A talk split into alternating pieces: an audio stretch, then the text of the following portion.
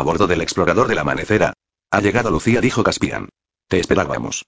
Este es mi capitán, Lord Vinian. Un hombre de pelo negro dobló una rodilla ante Lucía y besó su mano. Solo se encontraban presentes Edmundo y Ripichip. ¿Dónde está Eustaquio? preguntó Lucía. En su cama respondió Edmundo, y creo que no podemos hacer nada por él. Lo único que se logra al tratar de ser amable con él es que se ponga peor. Mientras tanto, tenemos que conversar, dijo Caspian. Por supuesto, convino Edmundo, y, en primer lugar, sobre el paso del tiempo. Según nuestro tiempo, hace un año que nos fuimos de aquí, justo antes de tu coronación. ¿Cuánto ha transcurrido en Narnia? Exactamente tres años, contestó Caspian. ¿Y todo anda bien? preguntó Edmundo. No supondrás que yo abandonaría mi reino y me haría a la mar si las cosas no anduvieran bien, dijo el rey. La verdad es que no podrían andar mejor.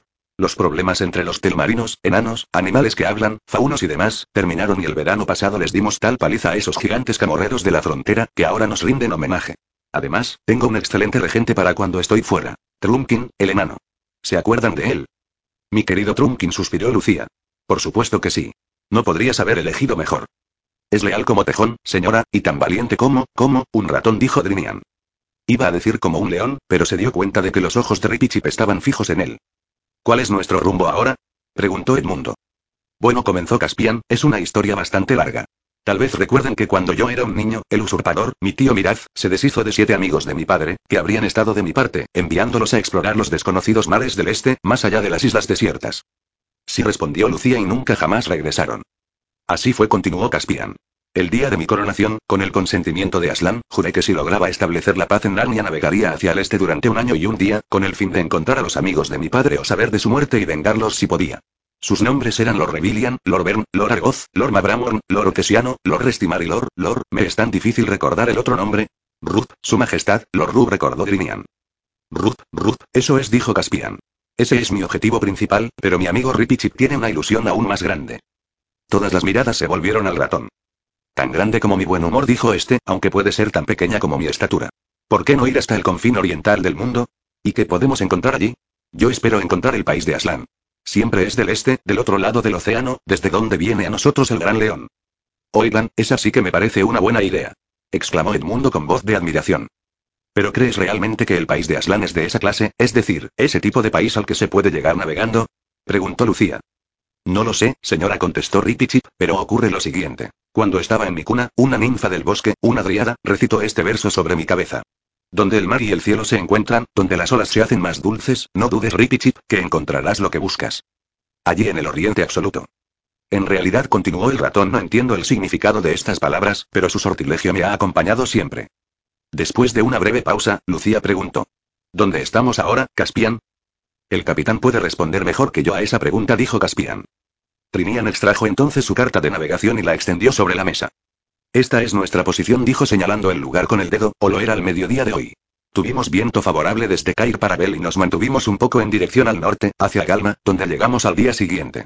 Allí nos quedamos durante una semana, ya que el duque de Galma organizó un gran torneo en honor a su majestad, quien desmontó a muchos caballeros. Y sufrí algunas caídas bastante peligrosas, Trinian. Todavía me quedan los rasmillones, añadió Caspian.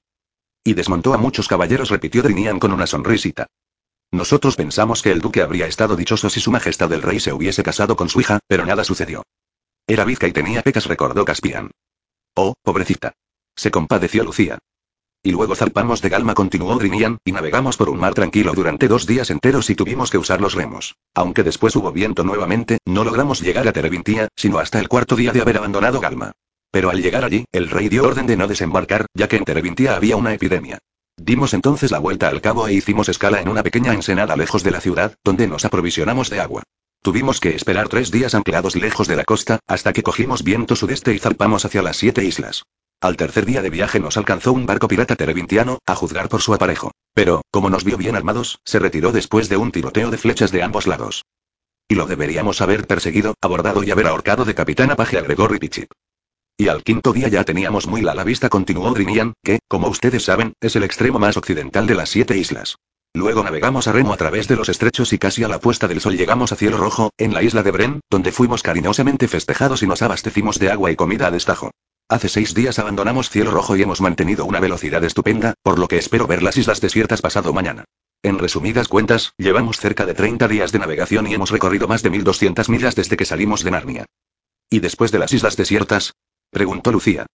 Nadie sabe, Su Majestad respondió Drinian. A menos que los mismos isleños nos lo puedan decir. En nuestra época no pudieron, dijo Edmundo. Entonces, la aventura comenzará realmente después de las islas desiertas, dijo Ripichip. En ese momento, Caspian sugirió que tal vez les gustaría recorrer el barco antes de cenar, pero Lucía tuvo remordimientos de conciencia y dijo: Creo que tengo que ir a ver a Eustaquio. El mareo es algo espantoso. Si tuviera aquí mi viejo cordial, podría curarlo. Lo tienes, dijo Caspian, ya casi ni me acordaba de él. Como se te quedó, pensé que debería ser considerado como parte de los tesoros de la corona y por eso lo traje ahora. Si tú piensas que se puede derrochar en algo como un mareo, solo usaré una gota, dijo Lucía. Caspian abrió uno de los cajones bajo las bancas y extrajo la preciosa botellita de cristal que Lucía recordaba también. Te devuelvo lo que es tuyo, Majestad, dijo Caspian, y luego abandonaron la cabina y salieron a la luz del sol. En cubierta había dos grandes escotillas de proa a popa del mástil. Ambas estaban abiertas, como siempre que hacía buen tiempo, para dejar que la luz y el aire entraran al interior del barco. Caspian los hizo bajar por una escalera y entrar en la compuerta de popa. Se encontraron en un recinto donde, de lado a lado, había bancas para los remeros, y la luz, que penetraba por los boquetes para los remos, danzaba en el techo. Por supuesto que el barco de Caspian no era una de esas horribles galeras movidas a remo por los esclavos. Solo cuando fallaba el viento para entrar y salir de los puertos se utilizaban los remos, y a todos les tocaba su turno, menos a Ripichip que tenía las patas demasiado cortas. A cada costado del barco, el espacio que quedaba bajo las bancas había sido despejado para que los remeros pusieran los pies. Pero al centro había una especie de foso, que bajaba hasta la misma quilla, que llenaban con todo tipo de cosas, sacos de harina, toneles con agua y cerveza, barriles con carne de cerdo, jarros con miel, odres de vino, manzanas, nueces, quesos, galletas, nabos y lonjas de tocino. Del techo, o sea, de debajo de la cubierta, colgaban jamones y ristras de cebollas y, también, los vigías que no estaban de guardia, en sus hamacas. Caspian los condujo a popa, dando un paso de banca en banca. Para él solo eran pasos. Algo entre un paso y un salto para Lucía y verdaderos y largos saltos para Ripichip. De este modo llegaron ante un tabique en el que había una puerta. Caspian la abrió y entraron a una cabina que ocupaba el espacio debajo de los camarotes de cubierta, en la popa, aunque, como es de suponer, no era tan bonita como las de arriba. Era un camarote muy bajo y sus paredes inclinadas se angostaban hacia abajo, por lo que casi no había piso. Aunque tenía ventanas de vidrio grueso, no estaban hechas para abrirse, porque se encontraban bajo el agua. De hecho, en ese mismo momento, cada vez que el barco cabeceaba, las ventanas se veían de pronto doradas por la luz del sol y luego de color verde oscuro por el mar. Nosotros deberemos alojar aquí, Edmundo dijo Caspian. A tu primo le daremos la litera y colgaremos las hamacas para nosotros. Le ruego, Su Majestad, solicitó Drinian. No, no, compañero, interrumpió Caspian, ya hemos discutido eso. Tú y Rims, Rims era el piloto, están a cargo del barco y más de una noche tendrán mucho trabajo y preocupaciones, mientras nosotros cantamos canciones con alegres estribillos y narramos historias, así es que ocuparán el camarote de babor en cubierta. El rey Edmundo y yo estaremos muy cómodos aquí abajo. Pero, ¿cómo sigue el forastero? Eustaquio, con la cara pálida, frunció el ceño y preguntó si habría alguna señal de que la tormenta estaba amainando. ¿Qué tormenta? preguntó Caspian, y Drinian prorrumpió en carcajadas. Tormenta, señorito. Gritó riendo, pero si no podríamos tener mejor tiempo. ¿Quién es ese? preguntó Eustaquio, irritado. Échenlo fuera. Su voz me traspasa la cabeza. Te traigo algo que te aliviará, dijo Lucía. Ándate y déjame en paz. Gruñó Eustaquio. Pero bebió un poquito de la botella y, aunque dijo que era algo asqueroso, al abrir Lucía el frasco, la pieza se llenó de un olor delicioso, lo cierto es que pocos minutos después de tomar la bebida le volvieron los colores a la cara. Y tiene que haberse sentido mejor, porque en vez de lamentarse por la tormenta y su cabeza, comenzó a exigir que lo dejaran en tierra, y a decir que presentaría una orden contra todos ellos, ante el cónsul británico. Pero cuando Ripichip preguntó qué quería decir una orden y cómo se presentaba, Ripichip pensaba que se trataba de una nueva forma de solucionar un duelo, Eustaquio solo pudo decir. Imagínense, no saber eso. Por fin lograron convencer a Eustaquio de que en realidad navegaban lo más rápido posible hacia el lugar más cercano que conocían, y que tenían las mismas posibilidades de mandarlo de regreso a Cambridge, que era el lugar donde vivía tío Haroldo, que de mandarlo a la luna. Después de esto accedió de mala gana a ponerse la ropa limpia que habían llevado para él y subió a cubierta.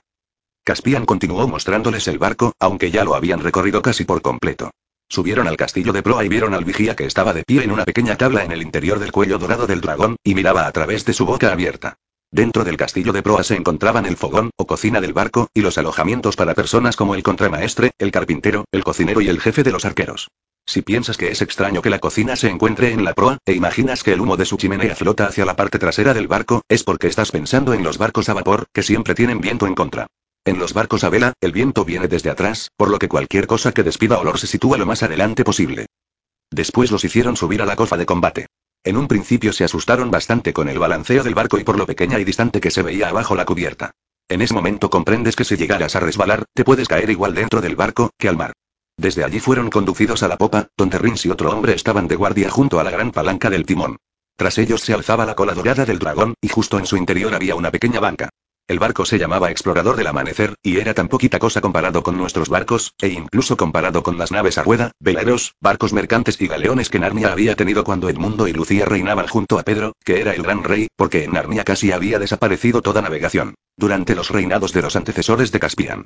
Cuando su tío Miraz, el usurpador, envió a los siete lores al mar, estos tuvieron que comprar un barco galmiano y contratar una tripulación de marineros también galmianos. Pero ahora Caspian había empezado a enseñar a los narnianos para que volvieran a ser un pueblo navegante, y el explorador del amanecer era el mejor barco que habían construido hasta entonces. Era tan pequeño que en la cubierta, a proa del mástil, casi no quedaba espacio entre la escotilla central y el bote del barco amarrado a un costado, y el gallinero, Lucía alimentaba a las gallinas, al otro. Pero era una belleza en su especie, una dama como dicen los marineros. Sus líneas eran perfectas y sus colores puros, y cada palo, cada cabo y cada remache habían sido hechos con amor. Por supuesto que a Eustaquio no le gustaba para nada y siguió jactándose de los transatlánticos, lanchas a motor, aviones y submarinos. Como si supiera algo de ellos, murmuraba Edmundo. Pero los otros dos estaban fascinados con el explorador del amanecer. Cuando volvieron al camarote de popa para comer y vieron todo el cielo del oeste iluminado por una inmensa y roja puesta de sol, y sintieron el estremecimiento del barco y el sabor de la sal en sus labios, pensaron en esas tierras desconocidas al confín oriental del mundo, Lucía se sentía demasiado feliz para hablar. Respecto de Eustaquio, es mejor que sepan lo que pensaba a través de sus propias palabras, ya que a la mañana siguiente, apenas les fue de vuelta su ropa seca, él sacó una pequeña libreta negra y un lápiz y comenzó a escribir un diario. Siempre llevaba esta libreta consigo y en ella mantenía un registro de sus notas, pues aunque ninguna materia de estudio le importaba mucho para su propio provecho, sí le importaban muchísimo las notas, e incluso iba donde sus compañeros a decirles. Yo me saqué tal nota. ¿Qué nota te sacaste tú? Pero como, al parecer, no se sacaría nota alguna de bordo del explorador del amanecer, decidió comenzar un diario. La primera anotación fue la siguiente. 7 de agosto hace ya 24 horas que estamos a bordo de este espantoso barco, si es que esto no es un sueño. Una tormenta terrible ha estado rugiendo sin cesar, es una gran cosa que no esté mareado. Inmensas olas golpean el barco por el frente, y yo diría que casi se ha hundido varias veces. Nadie parece darse cuenta de esto, ya sea por fanfaronear o porque, como dice Haroldo, uno de los actos de mayor cobardía de la gente mediocre es cerrar los ojos ante los hechos. Es una locura hacerse a la mar en una porquería como esta. No es mucho más grande que un bote salvavidas. Y, por supuesto, su interior es absolutamente primitivo. No hay un salón apropiado, ni radio, ni baños, ni siquiera sillas de playa. Ayer en la tarde me arrastraron por todos lados para conocerlo y fue enfermante oír a Caspian haciendo alarde de su barquito de juguete, como si fuera el Queen Mary. Yo traté de explicarle lo que era un verdadero barco, pero es demasiado torpe. Por supuesto, E y L no me apoyaron en lo más mínimo. Supongo que una niña como L no se da cuenta del peligro, y E trata de halagar a C al igual que todos los demás. Lo llaman rey. Yo dije que era republicano, y él me preguntó qué quería decir. Realmente parece no saber nada de nada. No hay ni qué decir que me dieron el peor camarote del barco, un perfecto calabozo. En cambio a Lucía le dieron una pieza para ella sola en cubierta. Casi una pieza agradable, comparada con el resto del lugar. Según C, esto se debe a que ella es mujer. Yo traté de explicarle que Alberta dice que lo único que se logra con este tipo de cosas es rebajar a las niñas, pero él es demasiado torpe. Aún así debería entender que si me dejan en un hoyo como este, yo me voy a enfermar. Según E, no debemos quejarnos, ya que C compartirá este cuarto con nosotros, para poder ceder su camarote a L. Como si esto no nos tuviera más apretados e hiciera las cosas mucho peor. Se me olvidaba decir que hay también una especie de ratón que los trata a todos con la desfachatez más espantosa. Los demás pueden aguantarlo si quieren. Lo que es yo, le voy a retorcer la cola si trata de hacerme algo. La comida también es horrible. El problema entre Eustaquio y Ripichip se presentó incluso antes de lo que era de esperar. Al día siguiente, cuando todos estaban sentados alrededor de la mesa esperando la comida, el estar en el mar da un hambre tremenda, Eustaquio entró corriendo, retorciéndose las manos y gritando. Esa pequeña bestia por poco me mata. Insisto en que se le ponga bajo control. Yo podría entablar un juicio en su contra, Caspian, y ordenarle que lo maten. En ese mismo momento apareció Ripichip. Llevaba la espada desenvainada y sus bigotes tenían un aspecto feroz, pero guardaba su misma cortesía de siempre. Pido perdón a todos ustedes, dijo, especialmente a sus majestades. Si hubiese sabido que él se refugiaría aquí, habría esperado un momento más oportuno para darle una lección. ¿Qué diablos pasa? preguntó Edmundo. Lo que ocurrió en realidad fue lo siguiente. Ripichip siempre consideraba que el barco no avanzaba tan rápido como él quería. Lo que más le gustaba era sentarse en la borda, muy adelante, justo al lado de la cabeza del dragón, y contemplar el horizonte cantando suavemente, con su gorjeo especial, la canción que la Dríada compuso para él. Nunca se apoyaba en ninguna parte y, a pesar de que el barco cabeceaba continuamente, siempre conservaba el equilibrio con mucha naturalidad. Tal vez el tener la cola colgando hacia cubierta, por dentro de la borda, hacía esto más fácil. Todo el mundo a bordo estaba familiarizado con esta costumbre y a los marineros les encantaba, porque así, cuando tenían turno de vigilancia, contaban con alguien con quien conversar. Jamás he podido saber cuál fue la verdadera razón por la que Eustaquio resbaló, se tambaleó y se fue de un solo tropezón hasta el castillo de proa, todavía no se habituaba a andar a bordo de un barco. Tal vez esperaba ver tierra, o ir a rondar a la cocina y escamotear algo de comer. De todas formas, apenas divisó la larga cola que colgaba, lo que quizás parecía bastante tentador, pensó que sería delicioso agarrarla y tirarla para hacer que Ripichi diera un par de vueltas en el aire, y luego salir corriendo y reírse. Al principio el plan pareció funcionar a las mil maravillas. El ratón no pesaba mucho más que un gato grande y Eustaquio lo sacó de la baranda en un abrir y cerrar de ojos. Se veía muy ridículo, pensó Eustaquio, con sus patitas desparramadas y la boca abierta. Pero para desgracia de Eustaquio, Ripichip había tenido que luchar muchas veces para salvar su vida y no perdió la cabeza ni un solo instante, ni tampoco su destreza. No debe ser muy fácil desenvainar la espada cuando uno está girando por los aires sujeto de la cola, pero él lo hizo. Entonces Eustaquio sintió dos dolorosos pinchazos en las manos, que lo hicieron soltar la cola. Un segundo más tarde, Ripichip se incorporó y saltó como si fuera una pelota dando botes por cubierta. Y allí estaba, enfrentándolo, y Eustaquio vio una cosa horrible, larga, brillante y afilada, semejante a un punzón, que ondeaba de un lado para otro a solo unos milímetros de su estómago. No cuenta como golpe bajo el cinturón, ya que para los ratones en Narnia es muy difícil alcanzar más arriba. Detente. balbuceó Eustaquio. Ándate. Guarda eso. Es peligroso, te dije que no sigas. Se lo diré a Caspian. Haré que te pongan un bozal y que te amarren. ¿Por qué no desenvainas tu propia espada, cobarde? chilló el ratón. Desenvaina y pelea o te dejaré lleno de cardenales con el filo de mi espada. Jamás he tenido una espada, dijo Eustaquio. Yo soy un pacifista y no creo en la lucha. Debo entender con esto, dijo Chip, apartando su espada por un momento y hablando en un tono muy sombrío que no me vas a dar una satisfacción. No entiendo lo que me quieres decir, dijo Eustaquio, mientras se sobaba la mano, pero si no eres capaz de aceptar una broma no es asunto mío. Entonces toma esto, dijo Rippy Chip, y esto, para que aprendas modales, y el respeto que se debe a un caballero, y a un ratón, y a la cola de un ratón. Y a cada palabra le daba a Eustaquio un golpe con el canto de su delgado espadín, de fino acero templado hecho por los enanos, tan flexible y efectivo como una vara de abedul. Eustaquio, por supuesto, estaba en un colegio donde no se usaban los castigos corporales, de manera que esa sensación era una absoluta novedad para él. Es por esto que, a pesar de no tener costumbre de moverse a bordo, se demoró menos de un minuto en salir de aquel lugar, atravesar la cubierta y abrir la puerta del camarote, perseguido acaloradamente por Ripichip. De hecho, a Eustaquio le parecía que tanto la espada como la persecución eran muy calurosas. Daban la sensación de estar al rojo vivo. No hubo mucha dificultad para solucionar el asunto una vez que Eustaquio comprendió que todo el mundo había tomado bastante en serio la idea de un duelo. Oyó a Caspian ofrecerle una espada, y a Edmundo y Drinian que discutían sobre si se debía o no desfavorecer de alguna manera a Eustaquio, para compensar su superioridad de tamaño en relación a Ripichip. Eustaquio se disculpó de mala gana y se alejó. Lucía lo acompañó para lavarle y vendarle la mano. Luego él se fue a su litera y tuvo buen cuidado de acostarse en el lugar que le habían asignado.